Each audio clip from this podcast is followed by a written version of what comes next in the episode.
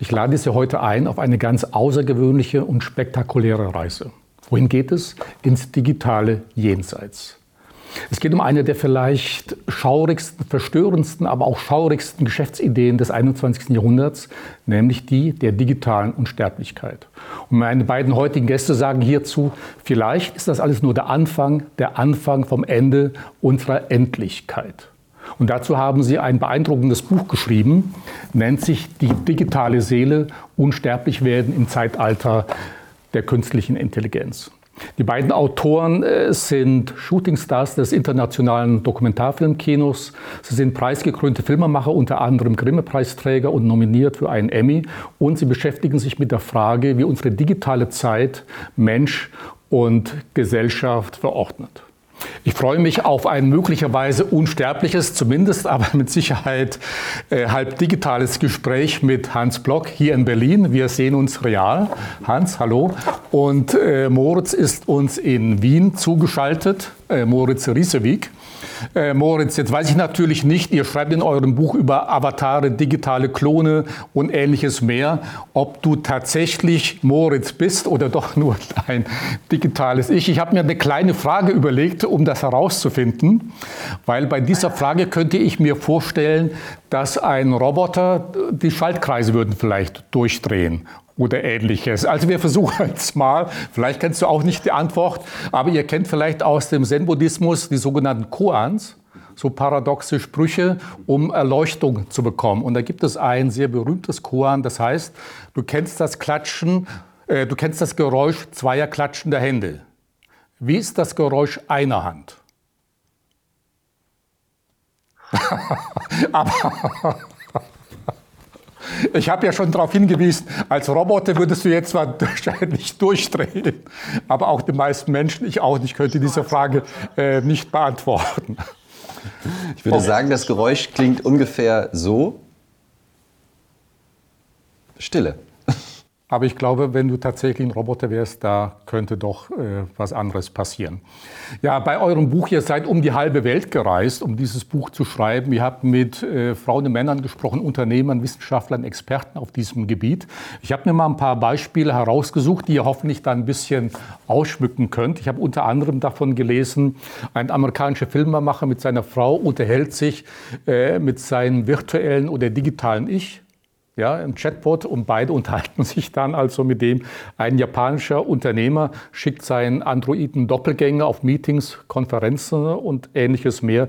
Eine russische Unternehmerin entwickelt und hat eine App entwickelt, Replika, und kann sich über diese App mit ihrem verstorbenen Ehemann als digitalen Klon quasi unterhalten. Ganz krass fand ich im Übrigen auch etwas, weil es bei eurem Buch nicht nur um die digitale Unsterblichkeit geht, sondern teilweise auch sogar um die reale Unsterblichkeit. Da gibt es wohl einen Mediziner, der spritzt äh, das Blutplasma junger Menschen in die Venen von Tech, äh, seiner Tech-Kundschaft, um, weil die sich eben Unsterblichkeit oder ewiges Leben wünschen. Und seine Firma heißt äh, sinnigerweise Ambrosia, also Speise der Götter und vieles andere mehr. Und eines der letzten Beispiele, vielleicht könnt ihr da ein bisschen näher drauf eingehen, das ging auch viral bei YouTube, ich glaube viele Millionen Klicks, und zwar die Geschichte einer südkoreanischen Mutter, die ihre verstorbene Mut äh, äh, Tochter trifft. Wenn ihr vielleicht ein bisschen darüber erzählen könnt und andere Beispiele, was habt ihr erlebt?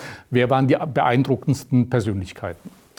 Ja, tatsächlich äh, im Februar 2020 ähm, erschien ein Video auf YouTube, das in kurzer Zeit mehr als 18 Millionen Menschen gesehen haben und man sah in diesem Video, wie eine Mutter auf ihre Tochter trifft. Aber im virtuellen Raum und diese Tochter ähm, ist eigentlich vor zwei Jahren verstorben.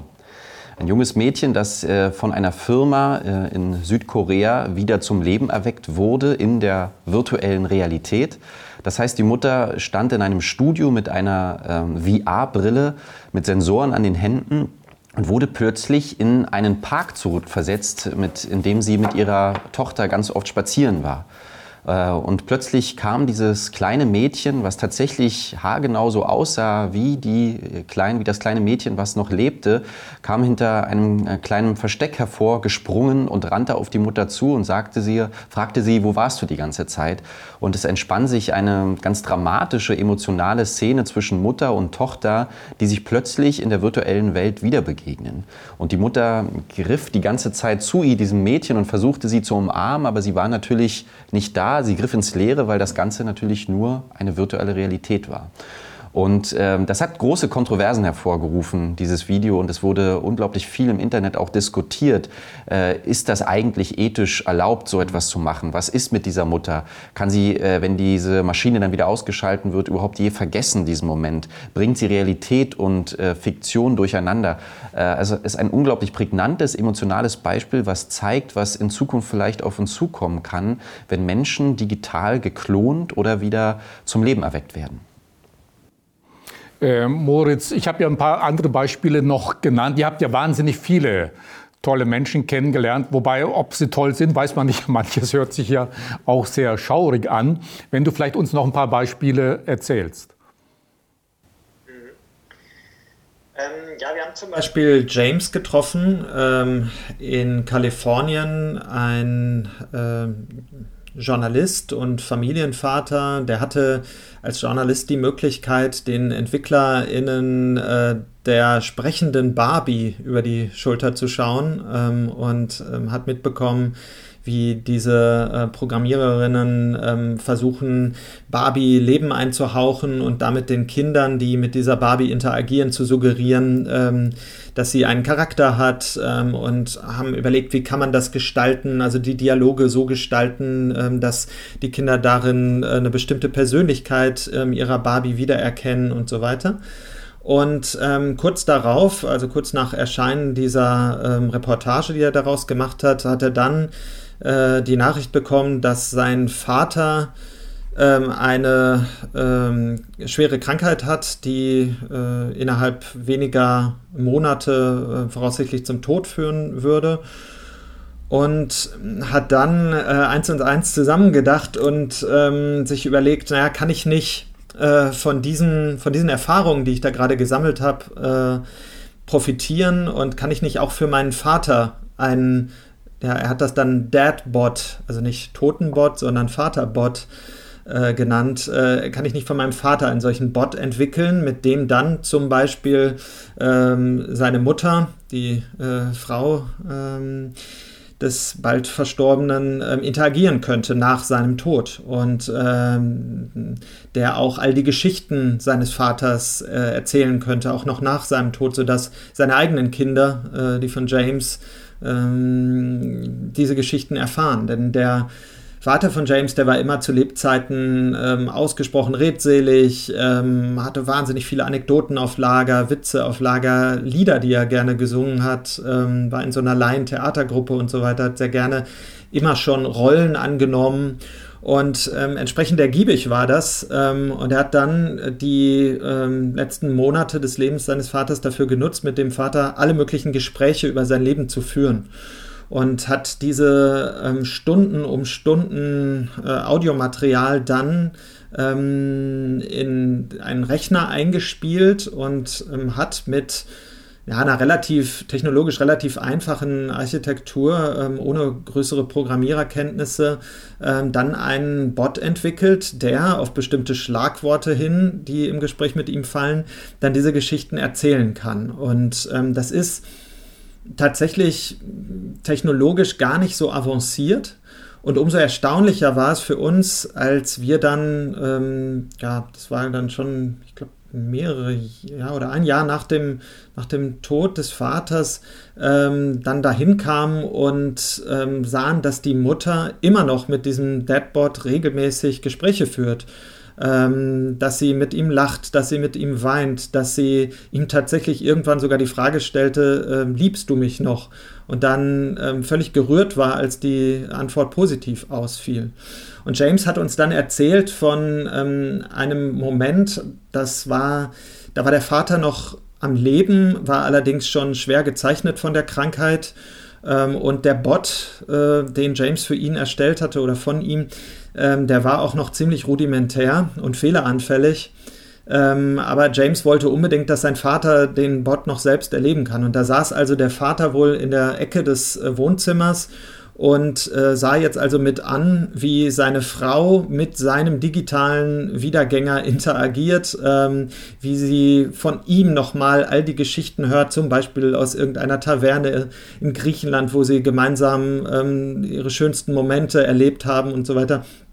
Und ähm, wieder im Grunde so eine Wachablösung stattfand. Ähm, und ähm, das, äh, der, der Vater war wohl relativ lethargisch, weil eben schon schwer gezeichnet von der Krankheit. Und ähm, es gab aber dann wohl trotzdem irgendwo den Moment, wo äh, äh, er dann einschreiten wollte ähm, und den Bot korrigieren wollte, weil er dann doch nicht zulassen wollte, dass er jetzt so vollständig ersetzt wird durch so ein digitales Wesen, das an seiner Stadt mit seiner Frau scherzt und lacht. Und ähm, das sind natürlich so, so Geschichten, an denen deutlich wird, es geht nicht nur darum, wie weit die Technik vorangeschritten ist und ob sie völlig fehlerfrei läuft. Nicht erst ab diesem Punkt ähm, brauchen wir darüber sprechen, ob äh, Menschen in diesen digitalen Wesen ihre Verstorbenen wiedererkennen können, ob sie sozusagen die Seele der Verstorbenen in ihnen wiederentdecken. Ähm, da ist die menschliche äh, Psyche durchaus in der Lage, ähm, auch sehr viel rein zu projizieren in diese äh, digitalen Wesen und die Schwachstellen dieser Technologie dann eben mit Hoffnungen, Wünschen, äh, Projektionen äh, anzureichern.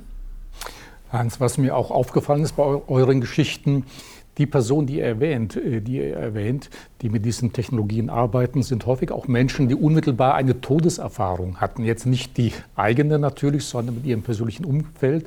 Ich habe vorhin schon genannt die Russin Jewgenia, äh, deren äh, Partner verstorben ist und sie hat dann sämtliches Bildmaterial, sämtliche Videos gesammelt und hochgeladen, daraus eine App entwickelt, Replika heißt sie. Und wie ich gelesen habe, diese App werden, wird bereits von vielen anderen Menschen genutzt. Ja, laden die dann die eigenen Geschichten hoch oder wie funktioniert das dann? Also das ist äh, tatsächlich ein interessantes Phänomen, was wir immer wieder entdeckt haben, ist, dass die Menschen, die EntwicklerInnen, die tatsächlich sich mit der Unsterblichkeit auseinandersetzen im digitalen Raum, selbst betroffen waren von eigenen Todesgeschichten im nahen Umfeld.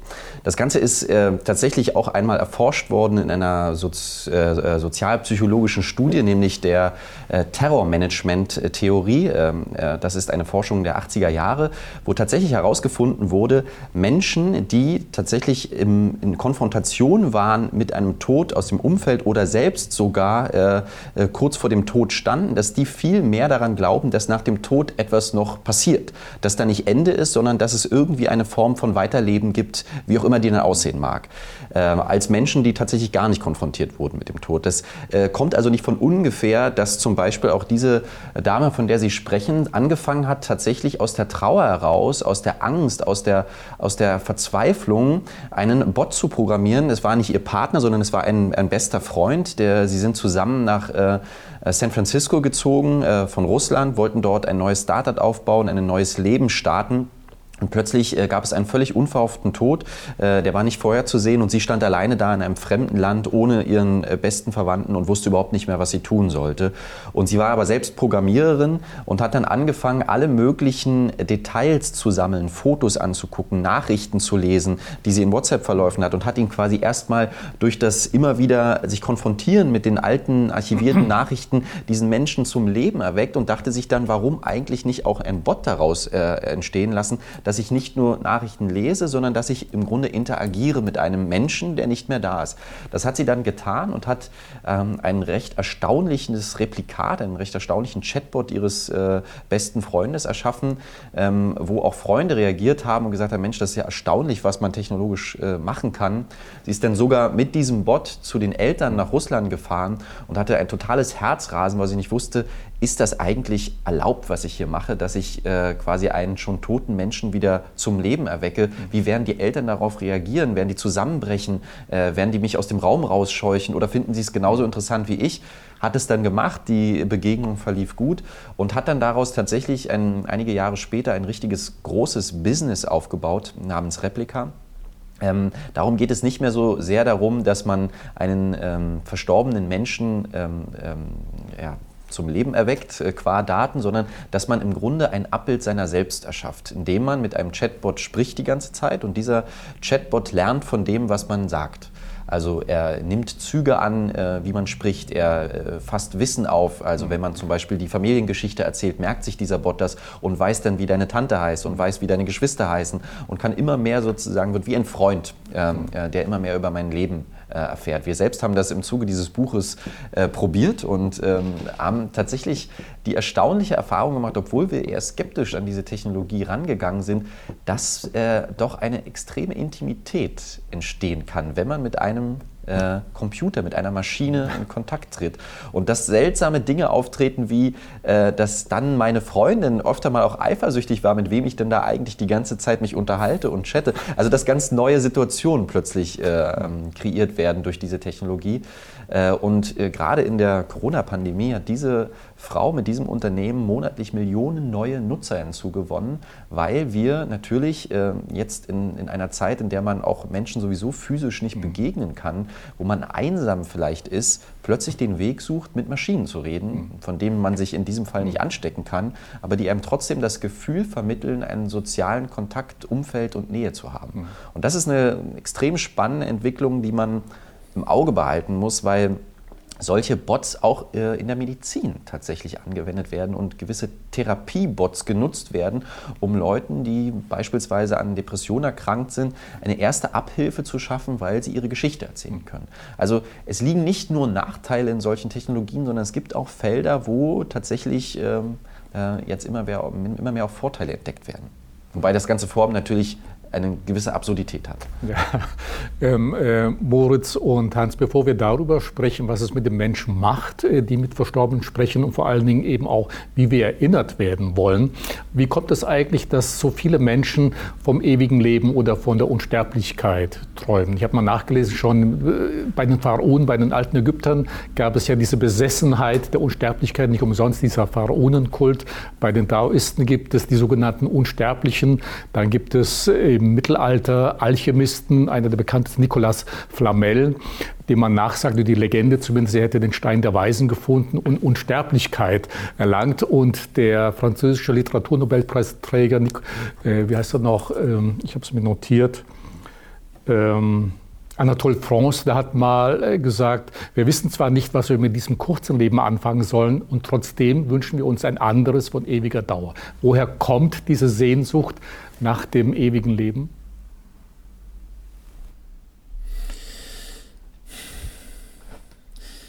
Ja, ich, ich denke mal, in erster Linie ist das sicherlich auch ein Ausdruck unserer Menschlichkeit, dass dadurch, dass wir äh, über unsere Vergangenheit reflektieren können und uns aber auch in die Zukunft entwerfen können, dass wir mh, dadurch umso mehr das Gefühl haben, wir können äh, die Zukunft nach unserem Willen gestalten. Also das unterscheidet uns sicherlich von anderen Tieren, dass äh, wir die, die, die Idee haben, ähm, wir hätten es in der Hand, äh, darüber äh, zu entscheiden, was aus uns wird. Und dann zu erleben, dass es aber diese eine Unausweichlichkeit gibt, äh, an der auch wir nicht vorbeikommen ähm, das ist sicherlich etwas, was so den, den Menschen äh, in seiner Hybris äh, herausfordert, ähm, das einfach so zu akzeptieren. Ähm, insofern ist das, glaube ich, ähm, erstmal urmenschlich und ähm, ja, ganz universal ähm, etwas, was, äh, was uns Menschen unabhängig von der jeweiligen Zeit ähm, immer schon umgetrieben hat und äh, weiter auch umtreiben wird.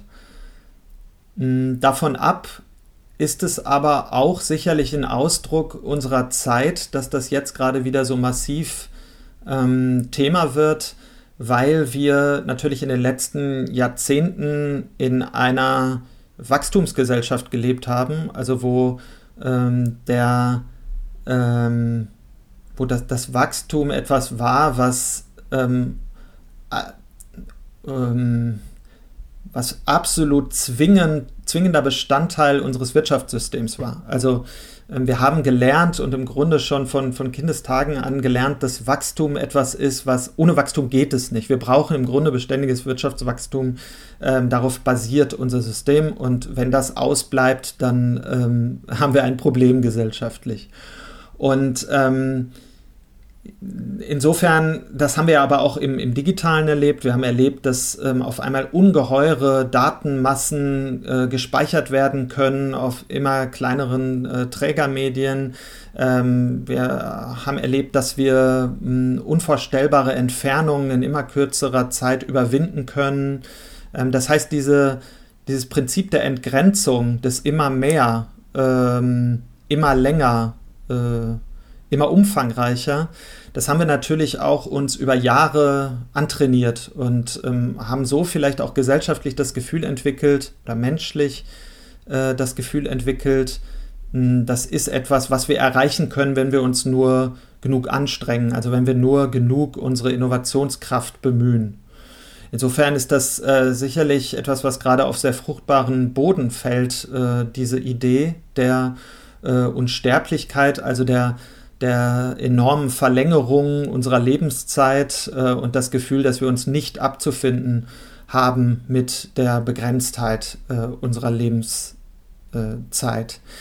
Aber noch ein anderer Punkt spielt damit rein und der betrifft die Abkehr von den Religionen. Ähm, wir erleben zumindest in Westeuropa jetzt auch schon seit äh, mehreren Jahrzehnten ähm, eine nicht aufzuhaltende Abkehr von den äh, Religionen, die sich nicht nur äußert in ähm, Kirchenaustritten ähm, oder weniger institutionalisierten Formen äh, von Religionsausübung, sondern auch tatsächlich äh, in dem Bekenntnis zur Gläubigkeit selbst. Also dazu gibt es verschiedene Studien, die wir auch zitieren in unserem äh, Buch. Es ist aktuell ähm, nur noch eine Minderheit in Westeuropa, die sich als äh, religiös bezeichnet. Ähm, zugleich gibt es aber auch keine Akzeptanz dafür, dass nach dem Tod nichts mehr kommen soll.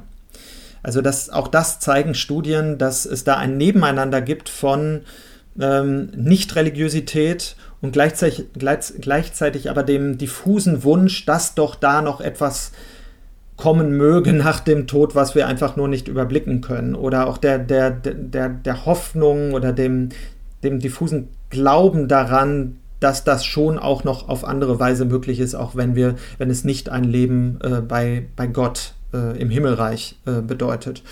Und das ist natürlich eine, ähm, ein Vakuum, ähm, das jetzt von den äh, Unternehmen, von den Tech-Unternehmen äh, genutzt werden kann, indem sie sagen, naja, ähm, ihr braucht auch gar nicht mehr auf irgendeine äh, Gottheit oder auf eine esoterische Kraft oder so zu hoffen, die euch diese Unsterblichkeit verschafft, sondern wir haben ja eine neue ähm, magische Kraft erschaffen aus Menscheshand, die da heißt künstliche Intelligenz, die an sich äh, eine Blackbox ist. Das heißt, die kann ja eh nicht so ganz durchdrungen werden, wie die wirkt. Das heißt, die ist wunderbar geeignet dafür, mit allen möglichen Hoffnungen und Projektionen belegt zu werden.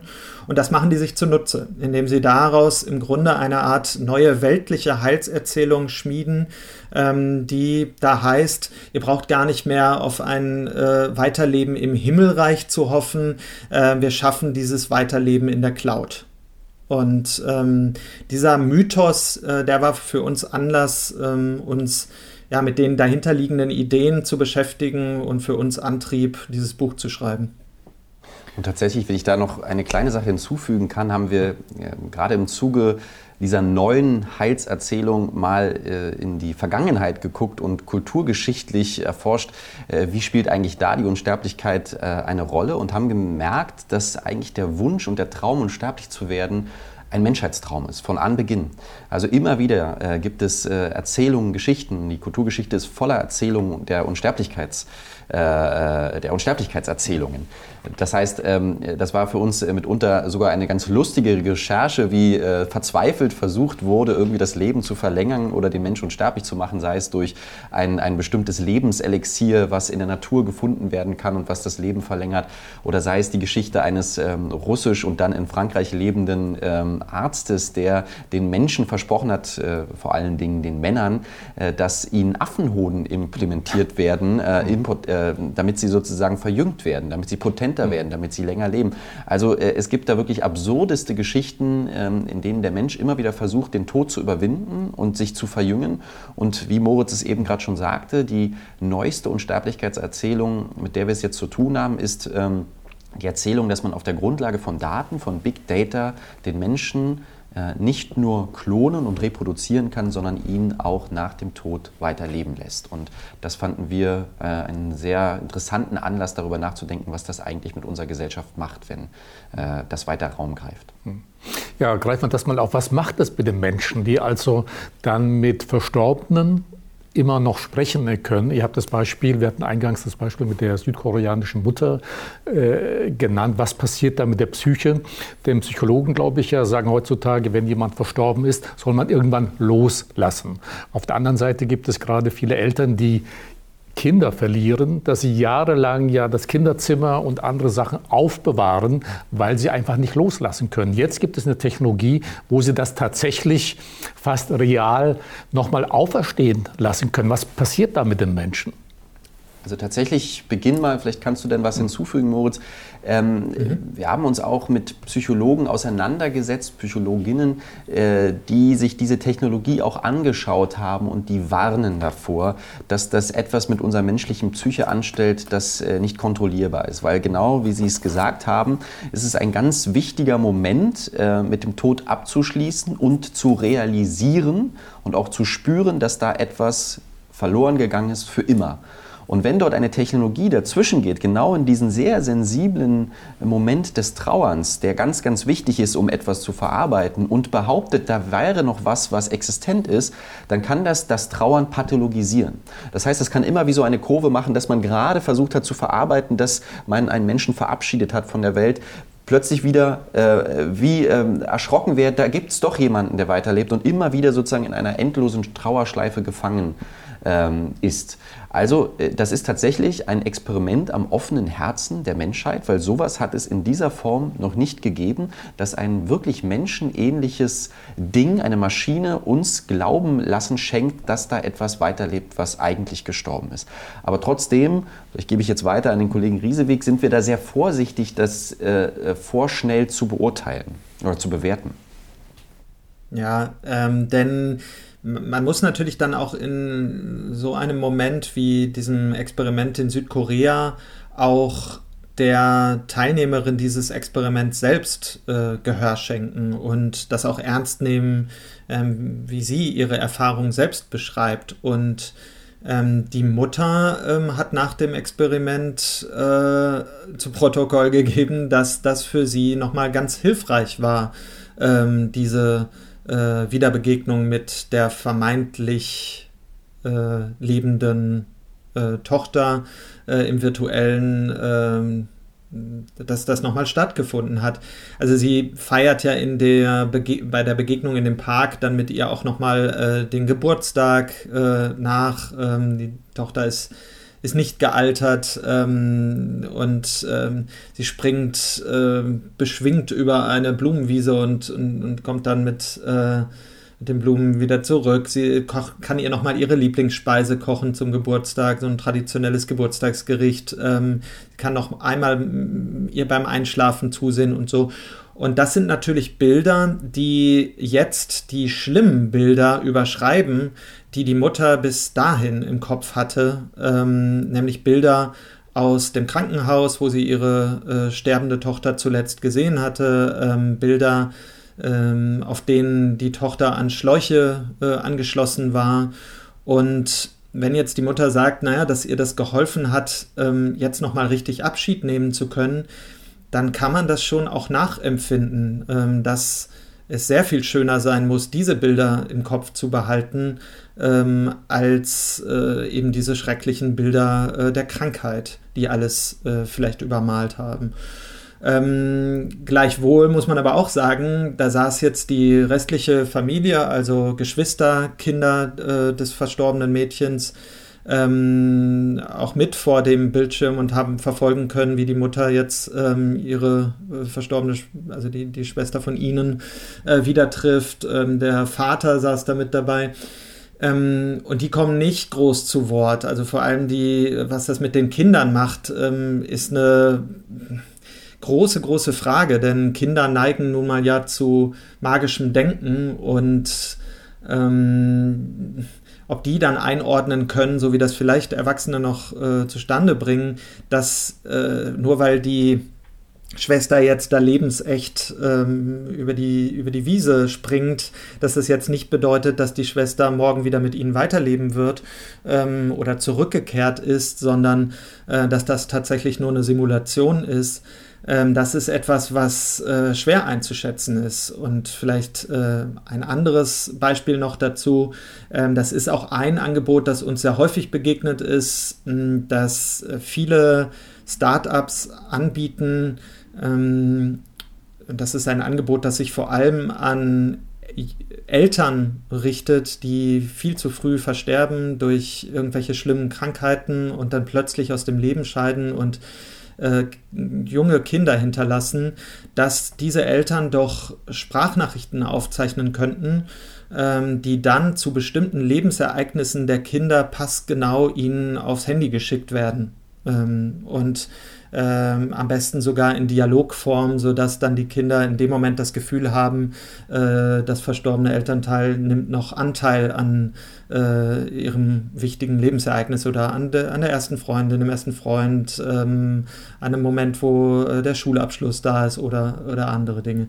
Ähm, aber auch da stellt sich die Frage, ähm, hilft das den Kindern tatsächlich ähm, oder durchbricht das nicht so einen, so einen, ja, Prozess der Abschiednahme und der Akzeptanz gegenüber dem schrecklichen Verlust äh, des Vaters oder der Mutter, ähm, der eigentlich vielleicht schon längst äh, eingetreten war in so einem Moment. Ähm, also da muss man immer äh, sehr abwägen und das ist tatsächlich ein äh, Experiment am offenen Herzen ähm, und es stellt sich tatsächlich die Frage, ob die Unternehmen, die so etwas anbieten, sich ihrer Verantwortung äh, bewusst sind und ob sie die tatsächlich tragen können und wer eigentlich für die Langzeitfolgen aufkommt, äh, die daraus resultieren können.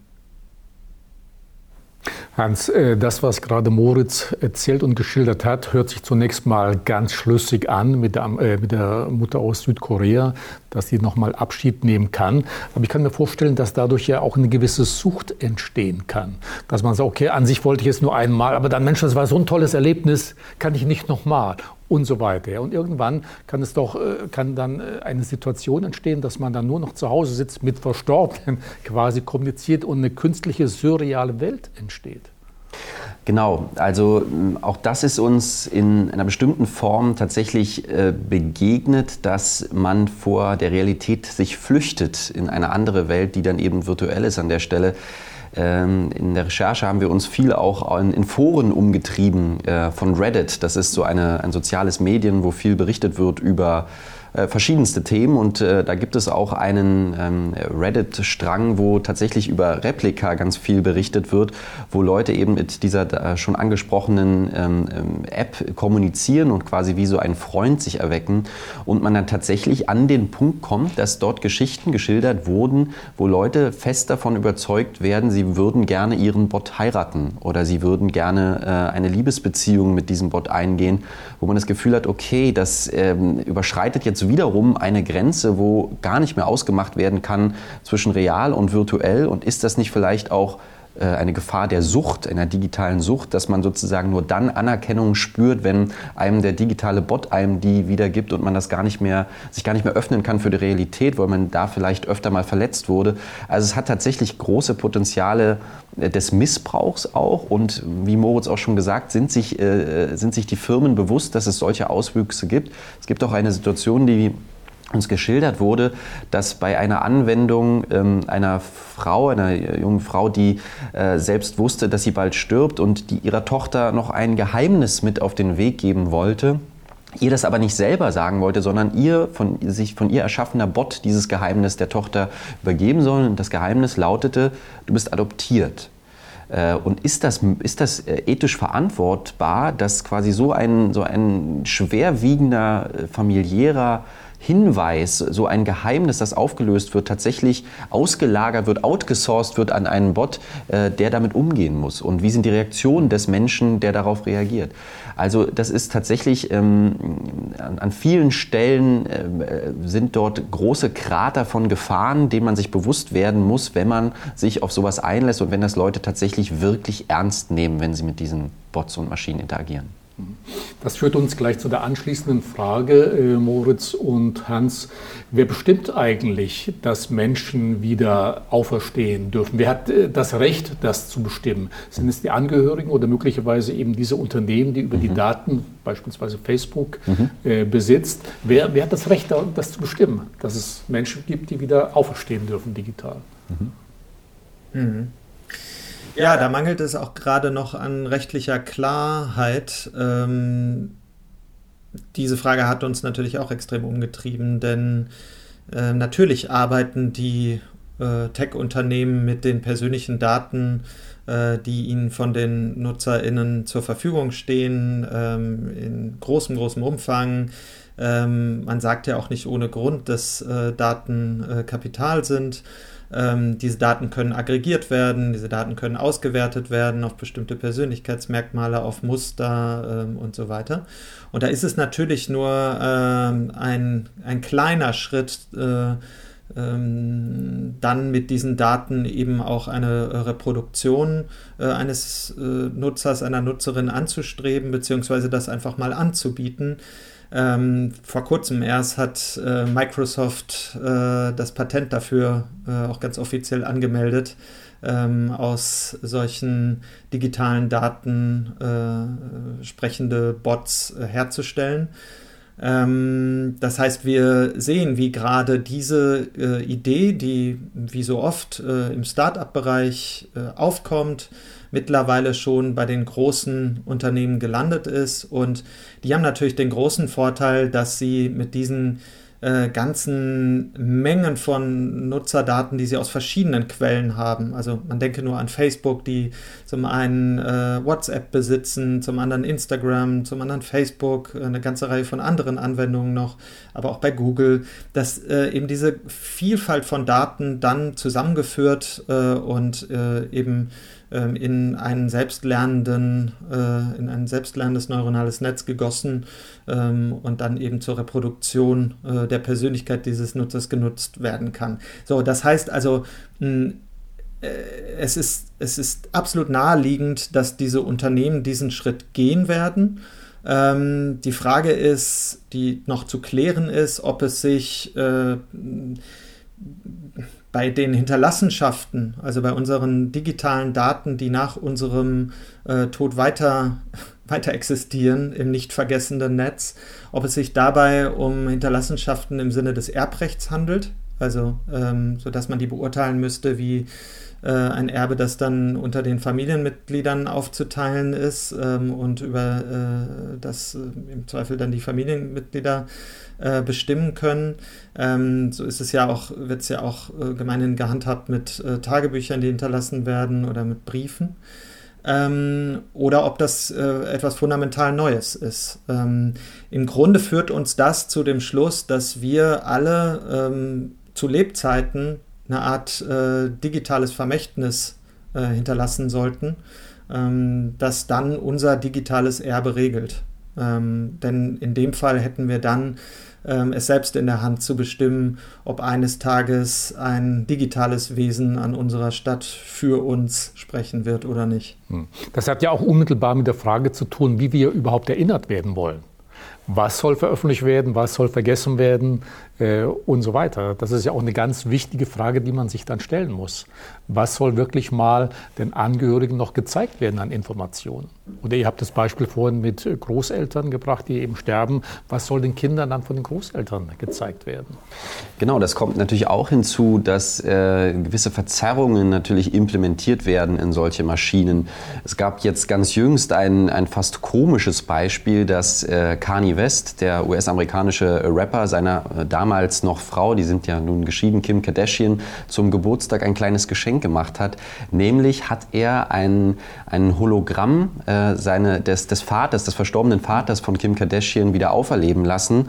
Und dieser Vater erschien dann im Wohnzimmer der Kardashians, äh, wirklich äh, physisch aufgebaut und hielt eine große Geburtstagsrede der Tochter. Und da waren dann so Sätze zu hören wie, ähm, ja, es ist wirklich toll, dass du so einen äh, hervorragenden Mann hast wie den Kani, der natürlich selbst das beauftragt hatte, dass diese Rede gehalten wird. Und man denkt sich, okay, hätte er das wirklich gesagt? Ist er der Meinung, was wird ihm da eigentlich in den Mund gelegt und will er das? Äh, also da kommen so Verschiebungen zustande, die sind ganz irre. Ähm, und das ist genau die Frage, die Sie sozusagen damit aufmachen. Also ähm, gefeit sind natürlich Algorithmen äh, auch nicht davon, dass Verzerrungen eingespeist werden. Oder was ist mit Fällen? Ähm, man kann nur daran denken, dass in solchen Datensätzen plötzlich ein Geheimnis auftaucht, eine Straftat, äh, eine Affäre, die zu Lebzeiten immer verheimlicht wurde. Wie gehen die Unternehmer eigentlich damit um? Äh, hüten sie das Geheimnis, machen sich aber dann aufgrund der Misswissenheit auch zu Mittätern, müssen sie es offenlegen. Ähm, also da sind viele Fragen einfach völlig unbeantwortet und wo es noch keine rechtliche Grundlage gibt dafür, wie damit eigentlich äh, verfahren wird.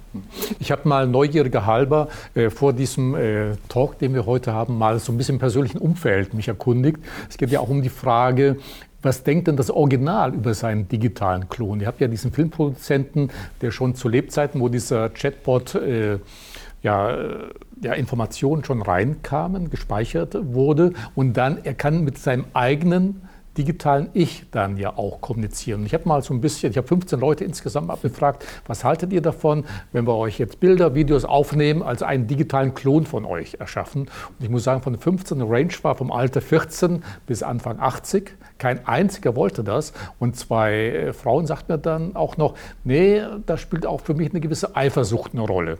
Anschließend verliebt sich mein Mann noch in diesen digitalen Klon. Ich bin dann eben schon gestorben. Was sind da eure Erfahrungen mit den Beteiligten gewesen? Mhm. Ja, es gibt ähm, auf jeden Fall große Vorbehalte. Ähm, also ich kann das auch nur aus meinem direkten äh, Umfeld bestätigen. Äh, meine Freundin sagt auch, wehe, du erstellst eines Tages einen, äh, einen Bot von mir, hüte dich. Ähm, umgekehrt würde ich das, glaube ich, auch so sehen, äh, Stand heute.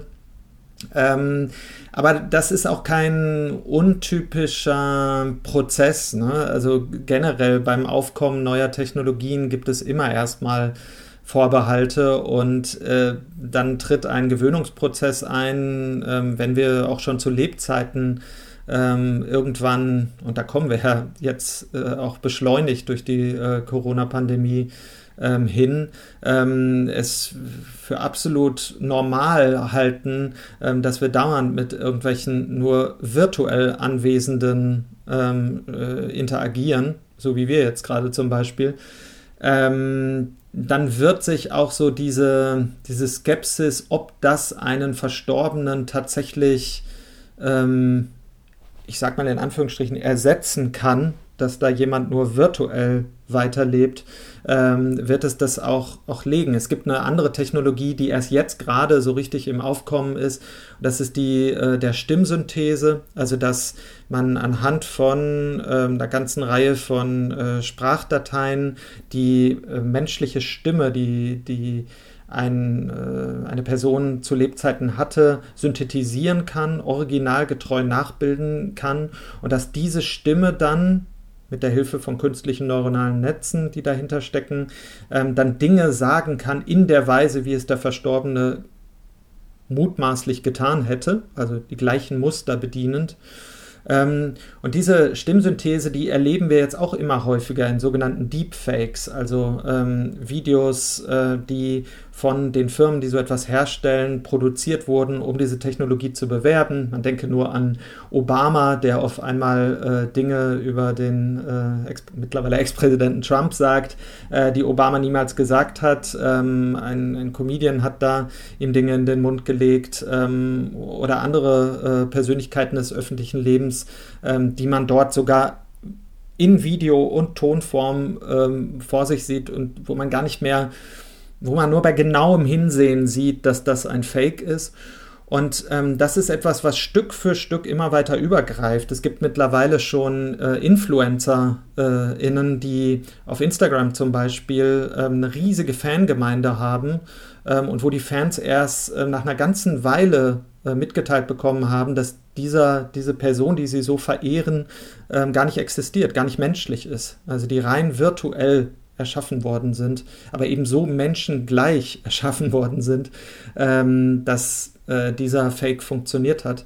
Das heißt, das ist sicherlich ein Prozess, den wir gerade so als äh, Gesellschaft durchlaufen, der aber doch dann auch eines Tages dahin führen kann, dass diese Vorbehalte, die wir zurzeit haben, ähm, die wir auch nur bestätigen können, ähm, dass die aufgelöst werden ähm, und dass wir dann doch auf einmal äh, große Neugier und Offenheit haben ähm, für solche Wesen, weil es einfach Norm geworden ist.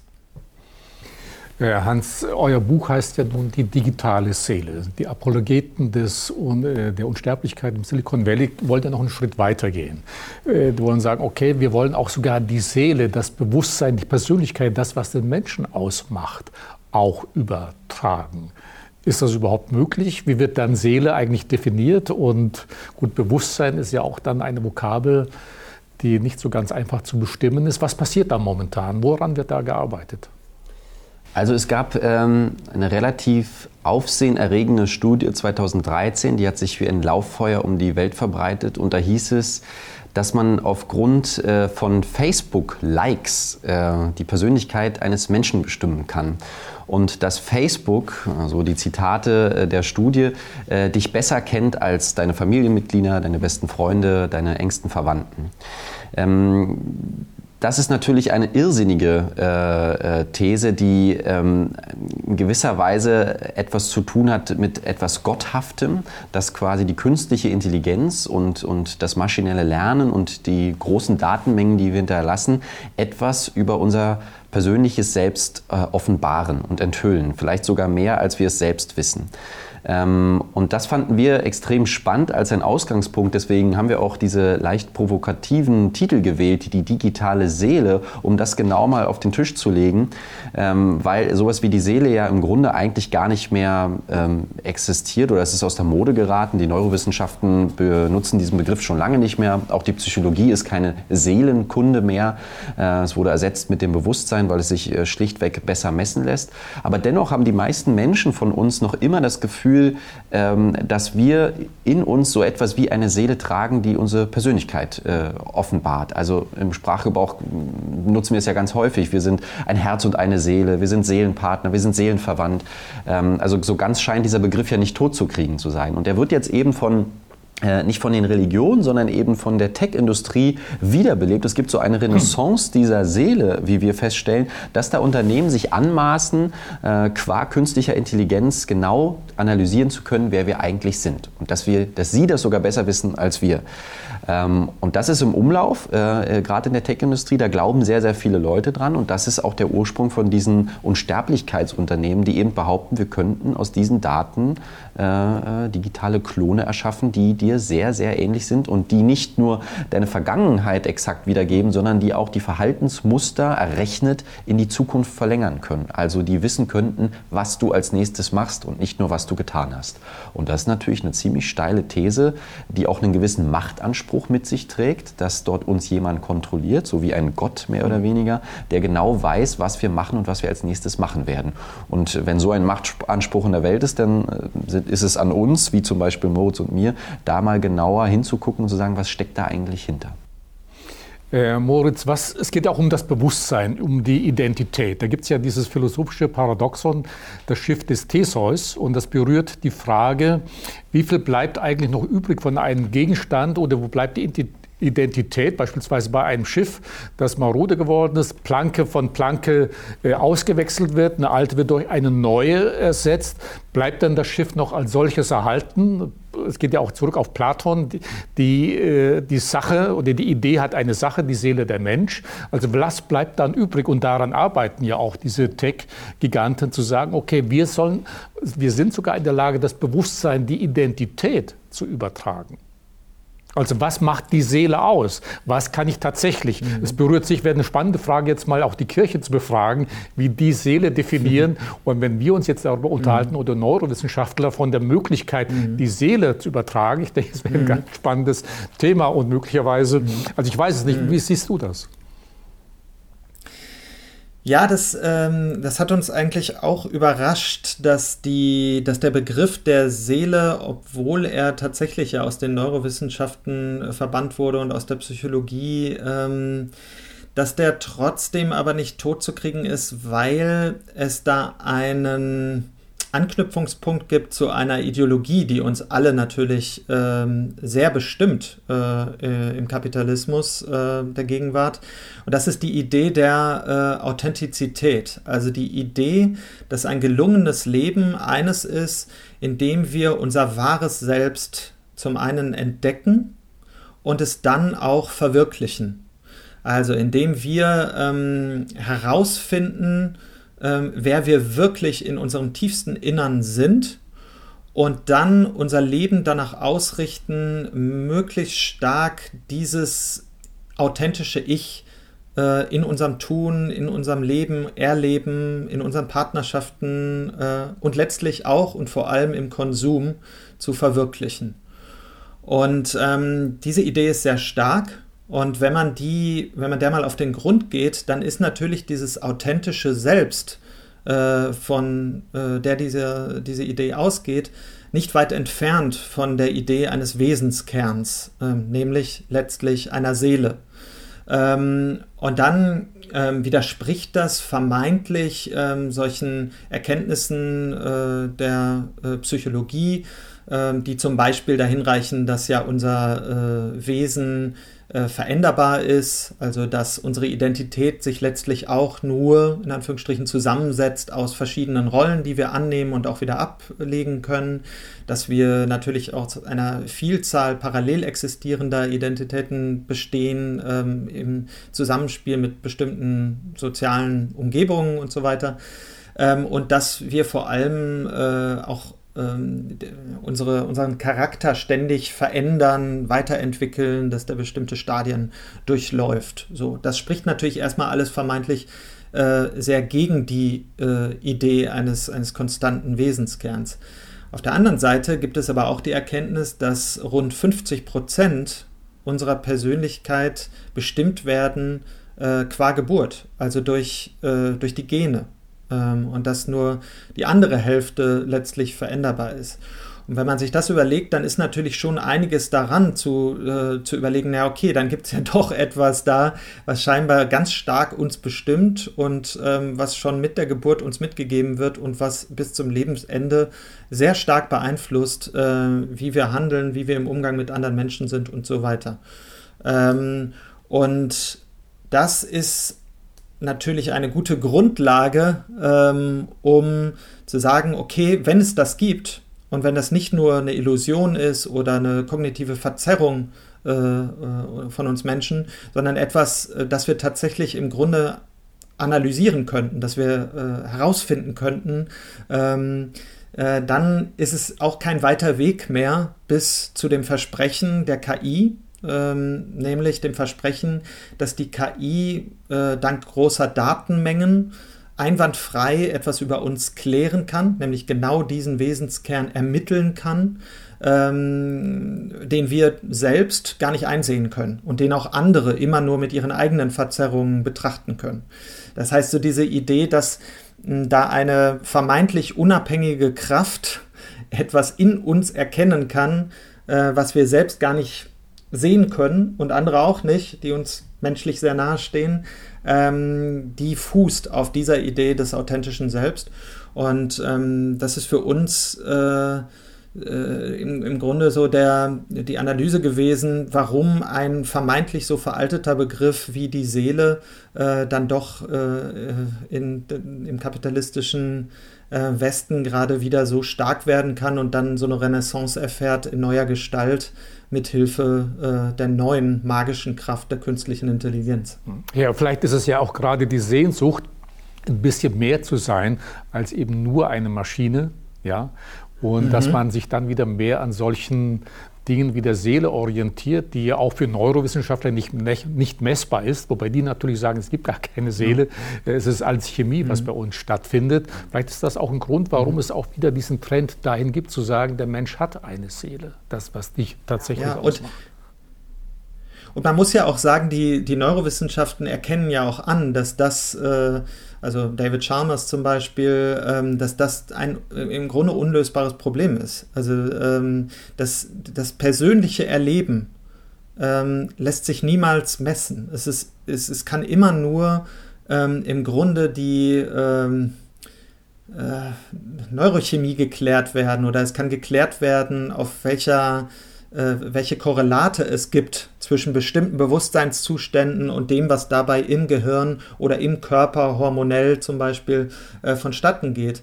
Aber warum sich das für einen, äh, warum sich das für mich wie sich das genau für mich anfühlt, traurig zu sein und ob das das gleiche Gefühl ist äh, wie für Sie, das, können wir, das können wir nie klären. Das heißt, dieses subjektive Erleben, an das kommen auch die Neurowissenschaften niemals ran. Das lässt sich von außen eben gerade nicht erfassen. Und insofern bleibt da immer ein Rest, der ähm, gefüllt werden kann mit dieser Idee äh, einer Seele, die eben für jeden Menschen äh, anders ist, die, die, die, die nur der, der Mensch selbst äh, erfühlen kann im Grunde. Äh, mittlerweile gibt es ja eine ganze Reihe von Technokraten, Technologieanführern, die sagen, wir müssen eine Symbiose schaffen zwischen KI, künstliche Intelligenz und dem Menschen, also schon eine Gemeinschaft äh, ja, salonfähig äh, zu machen. Auch darüber habt ihr Beispiele geschrieben. Ganz krass fand ich im Übrigen, was mir so nicht bekannt war. Bereits im amerikanischen Wahlkampf 2016 stand bei einem Präsidenten, ich weiß nicht, was Trump äh, gewesen, äh, wo das drin stand, da ging es darum, eben schon über die Abschaffung des Todes und die Rechte von von künstlichem Wesen sollen in die Verfassung aufgenommen werden. Also fand ich ganz schon krass, aber getoppt wurde das dann noch äh, durch einen Wissenschaftler, auch aus dem Silicon Valley, der Anthony Lewandowski, der eine eigene Kirche schaffen möchte. AI, also äh, künstliche Intelligenzkirche, sie nennt sich äh, dann Way of the Future Church, um einfach den Menschen die Angst zu nehmen vor der KI. Und er geht ja auch noch so weit, dass wir darüber nachdenken sollten, wie sich eben Maschinen in die Gesellschaft integrieren, vor allen Dingen, damit dieser Prozess friedlich und nicht kontraproduktiv äh, stattfindet, wobei er eher ja damit meint, dass die Maschinen über uns dann herfallen als umgekehrt. Ja, ist das dann mehr so ein Abgesang an so ein Homo Deus nach Harari? Ist es da eher schon so ein Deus ex machina, zu sagen, okay, wenn wir das also nicht kontrollieren, passiert eine ganze Menge mehr. Und sind das ernsthafte Bestrebungen zu sagen, okay, wir müssen KI verehren? Das ist ja auch der Sinn dieser Kirche, dieser Church, zu sagen, okay, wir müssen KI, künstliche Intelligenz, als den neuen Gott ansehen, der uns alle beherrscht? Ist das nicht zu abstrus? Sind das nicht nur Hirngespinste oder gibt es tatsächlich ernsthafte Bestrebungen in diese Richtung? Naja, es zeigt äh, auf den Punkt gebracht, die, äh, wenn man sagt, die Ideologie stimmt es ja auch nicht, aber eine Ideologie, die im Silicon Valley zumindest sehr weit verbreitet ist. Und die geht nämlich davon aus, dass gar nicht die Technik äh, das Problem ist, weil sie noch nicht weit genug ist, sondern dass der Mensch das Problem ist, der nicht akzeptieren will, dass die Technik besser ist als wir. Und äh, äh der Lewandowski hat das äh, ganz gut mit dieser Kirche auf den Punkt gebracht. Man kann zu dem Background von, von diesem Herrn sagen, dass der die selbstfahrenden Autos entwickelt hat. Also da war der einer der führenden Entwickler, äh, die das selbstfahrende, äh, selbstfahrende Vehikel sozusagen in, ins Leben gerufen hat. Und der sagte immer, dass die, die größte Problem bei dieser Entwicklung mit den selbstfahrenden Autos ist vor allen Dingen der Mensch, der der Maschine vertrauen soll, dass es funktioniert. Weil die Fehler, die auftreten, ist, wenn der Mensch eingreift, wenn der Mensch eben nicht vertraut, wenn der Mensch doch ins, äh, äh aufs Gaspedal oder auf die Bremse drückt, weil er eben nicht das Zutrauen hat, dass die Maschine das schon für ihn machen soll. Und da kam der auf diese ganz abgefahrene Idee zu sagen, Daran müssen wir eigentlich im Silicon Valley am meisten arbeiten, dass wir das Vertrauen der Menschen dazu gewinnen, dass sie sagen, die äh, Maschinen werden das schon besser für uns machen. Da können wir einfach, den können wir blind vertrauen und hat eine Kirche sozusagen tatsächlich eine Kirche versucht zu entwickeln, die erstmal nur im virtuellen Raum stattfand, aber die tatsächlich auch physisch gebaut werden sollte im Silicon Valley. Der, der Lewandowski ist gerade im Gefängnis, weil der einen hat sozusagen einen, einen, einen, gerichtlichen Skandal, weil der bestimmte Daten veröffentlicht hat, die er nicht äh, veröffentlichen sollte Leute. Also äh, die Idee stockt gerade. Aber das war seine Idee, äh, dass er Leute dazu bringt, dass sie jeden Sonntag in die Kirche gehen und die künstliche Intelligenz als das neue Machtmedium verehren und Vertrauen dem schenken. Das ist natürlich eine äh, für uns Europäer vielleicht sehr lustig und nicht ernstzunehmende Ideologie zu, zu entlarven, aber im Silicon Valley eben, wo die Menschen tief daran glauben, dass das unsere Zukunft ist, und Sie haben ja schon von den Transhumanisten und den Posthumanisten gesprochen, ähm, dass tatsächlich die Zukunft ausmacht. Und da würde ich noch gerne einen Punkt hinzusetzen, nämlich ähm, das ist die Optimierung. Ähm, weil ich glaube, das ist etwas, was dort ähm, auch bei diesem Seelenbegriff äh, ganz genau zu ähm, unterscheiden ist, dass wir als Menschen eben auch verfallen.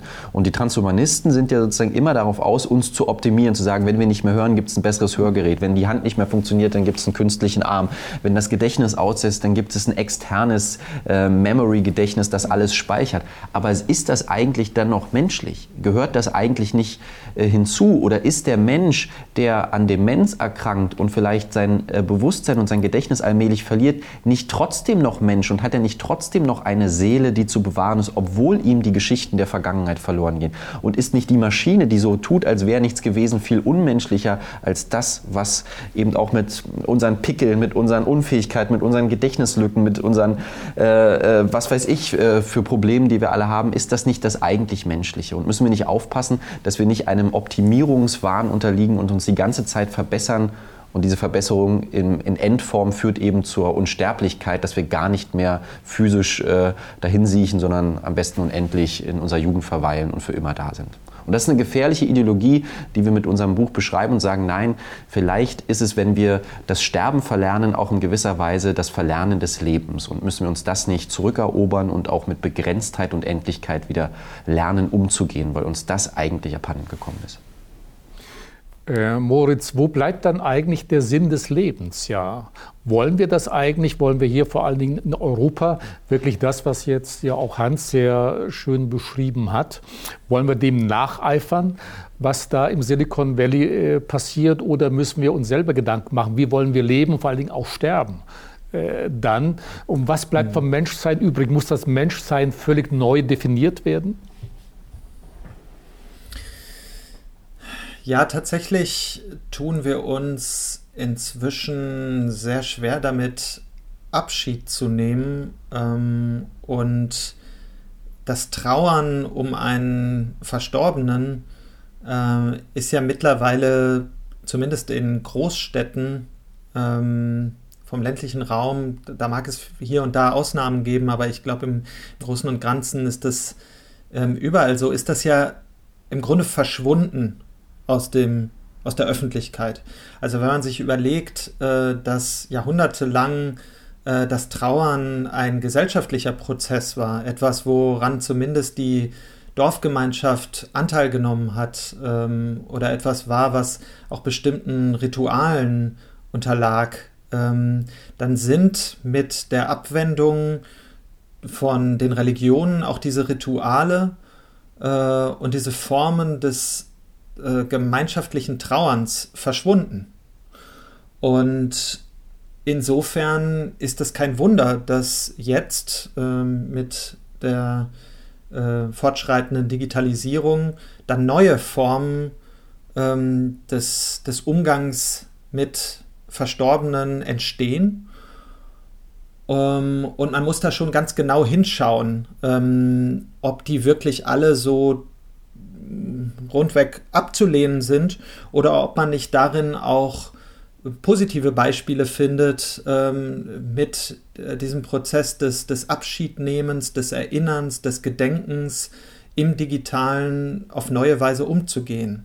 Ähm, da sind die äh, digitalen Wiedergänger von Verstorbenen ähm, ja nur ein Weg, äh, den wir uns angeschaut haben. Es gibt zum Beispiel auch Fälle ähm, wie äh, eine äh, an Krebs erkrankte Frau, die auf Twitter ähm, ganz offen mit ihrer Erkrankung umgegangen ist und da eben schon in den letzten Monaten und Wochen ihres Lebens ähm, ganz viele Menschen, die sie eigentlich gar nicht persönlich kannte, ähm, äh, ihre, ihren Abschiedsprozess geteilt hat und ähm, ganz intime Einblicke erlaubt hat in ähm, ihren Umgang mit dem nahenden Tod und die ihr auch nach dem Tod die Treue gehalten haben auf, auf Twitter und ähm, ihrer gedenken und ähm, sich an bestimmte Momente erinnern, äh, wo sie mit ihr Inhalte geteilt haben auf, auf Twitter.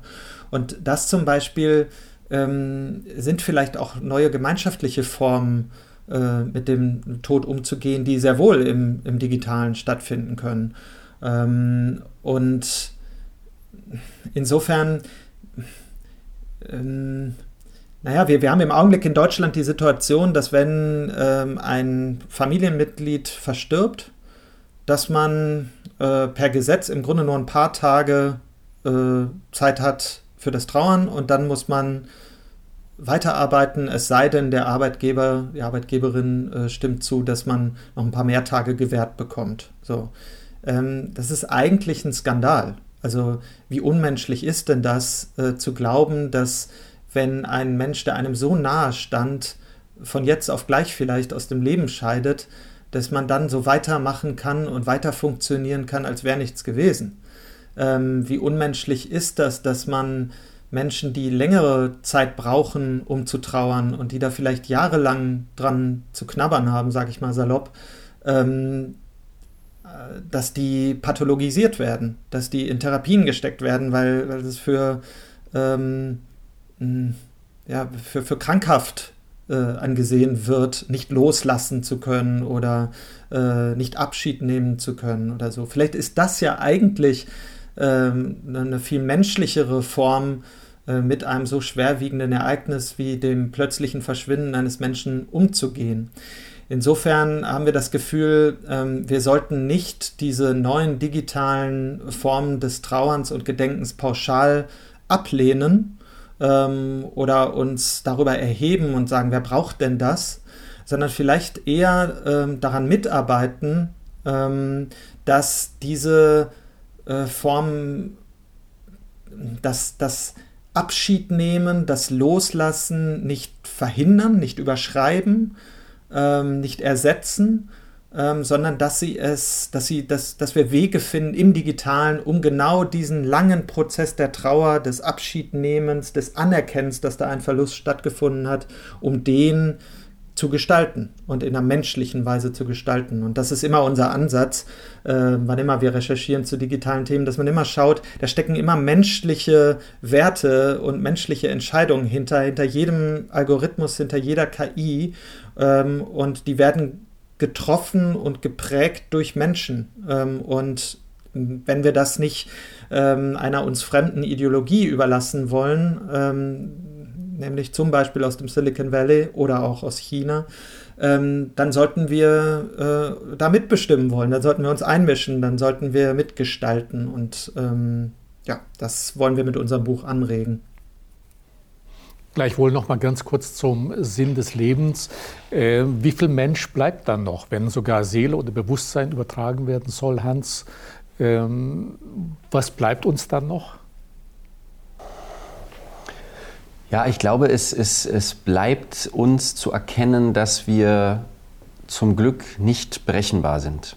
Ähm, und das ist ja etwas, mit dem die künstliche Intelligenz ganz schwer umgehen kann. Äh, sie kann immer in bestimmten Rahmensituationen, wo es ein ganz klares Regelwerk wie den Straßenverkehr wie das Schachspielen, mhm. äh, wo man so genau weiß, was ist der Ausgang, was ist der Weg.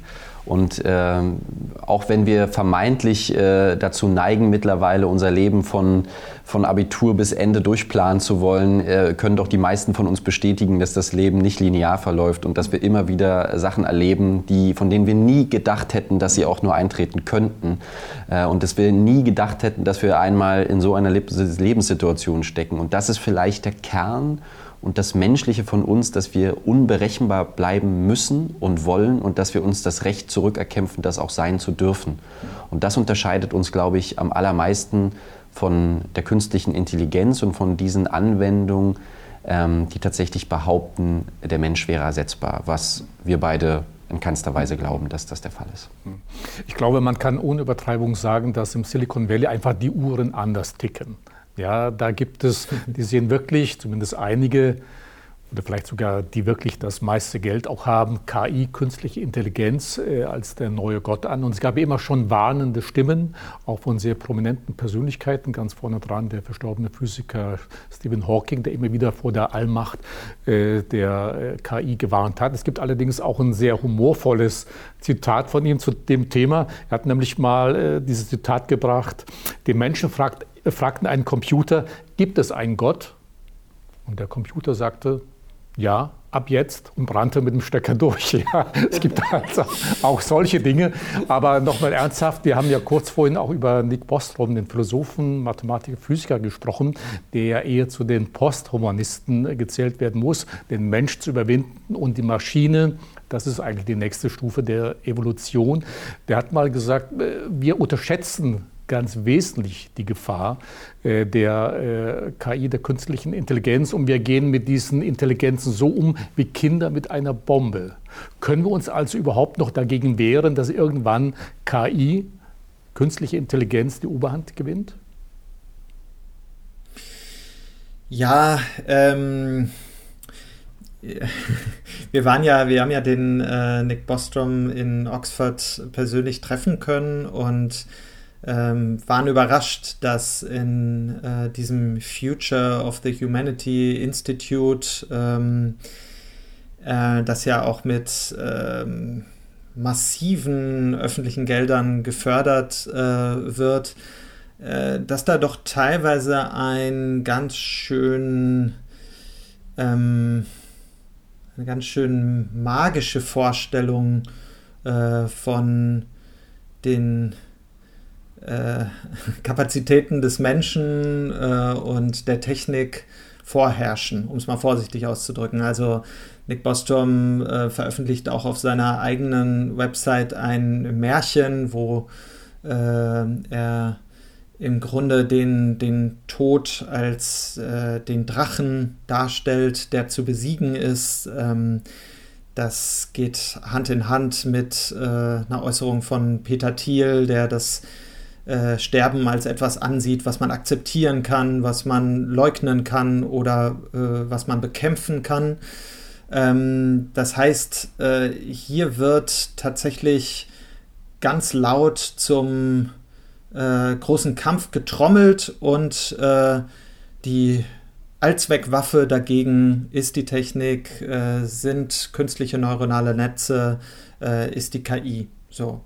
Und in gleicher Weise, wie diese KI verklärt wird als Allzweckwaffe, äh, wird sie auch gleichzeitig äh, verklärt als äh, die größte Gefahr für die Menschheit. Ähm, das alles kommt uns ähm, schon weit übertrieben vor, ähm, wenn man sich überlegt, dass, also der Nick Bostrom hat dazu ja auch ein sehr umfangreiches Buch geschrieben, ähm, wo er vermeintlich mathematisch äh, in, in, Formeln verpackt nachgewiesen haben will, ähm, wie wahrscheinlich eben dieses Aufkommen einer solchen Super-KI sei.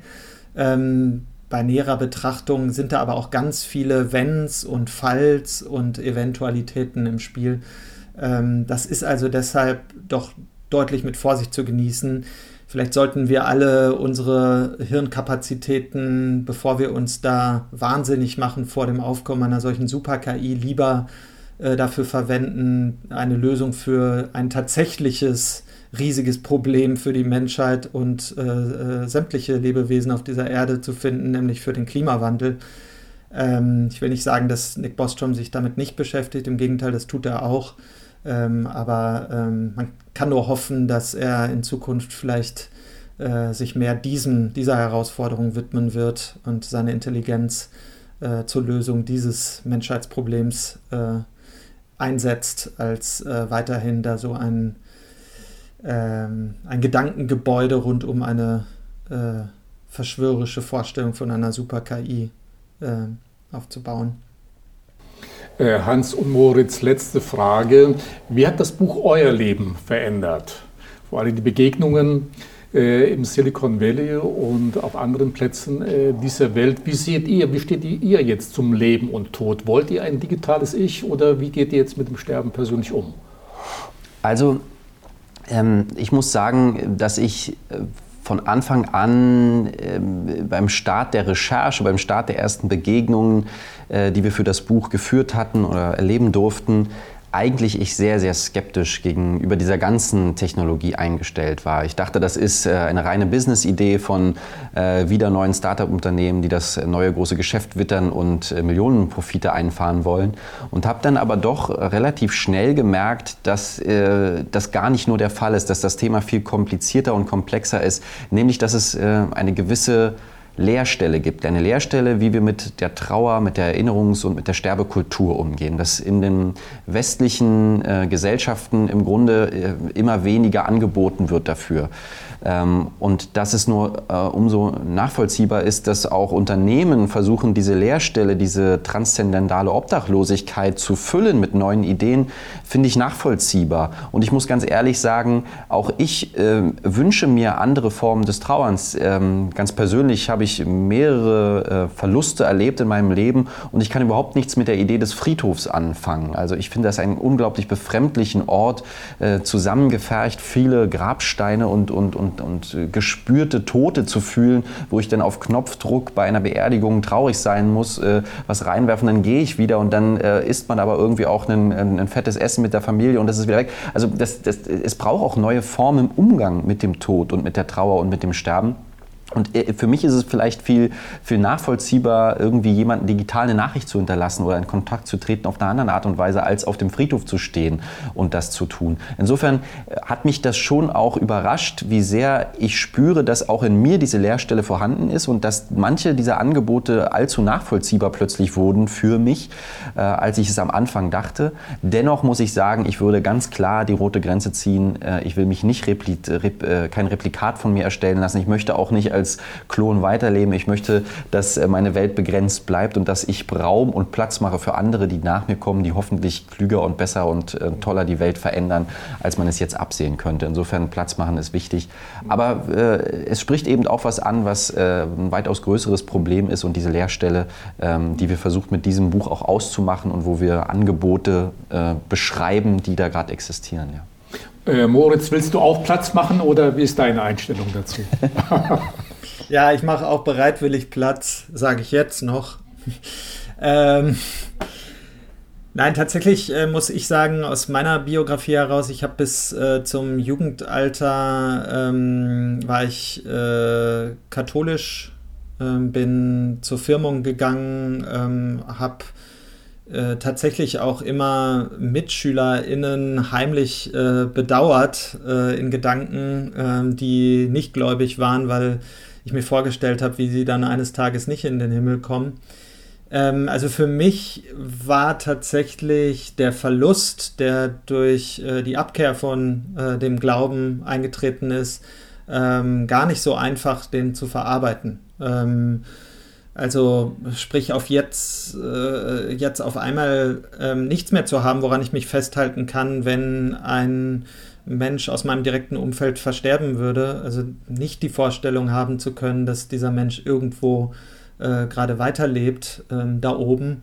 Ähm, das ist für mich auch gar nicht so einfach. Also insofern habe ich da immer auch eine starke Sympathie verspürt gegenüber jedem und jeder, äh, die da nach neuen Lösungen suchen, um in dieser Idee mh, hm, weiterleben zu können. Und äh, also da immer noch irgendwie äh, diesen, diesen Verstorbenen ähm, wach zu halten in einer bestimmten Weise. Was aber uns, glaube ich, beiden erst so im Schreiben, im, im Prozess des Schreibens äh, klar geworden ist, ist, ähm, wir im Westen, ähm, wir setzen ganz stark in unserem Denken immer so die Idee voraus, dass natürlich es um den, die Persönlichkeit und die Individualität des Einzelnen gehen muss und es immer darum gehen muss, irgendwie die möglichst gut zu ermitteln und die nach der sich auszurichten und äh, die möglichst äh, lange am Leben zu halten.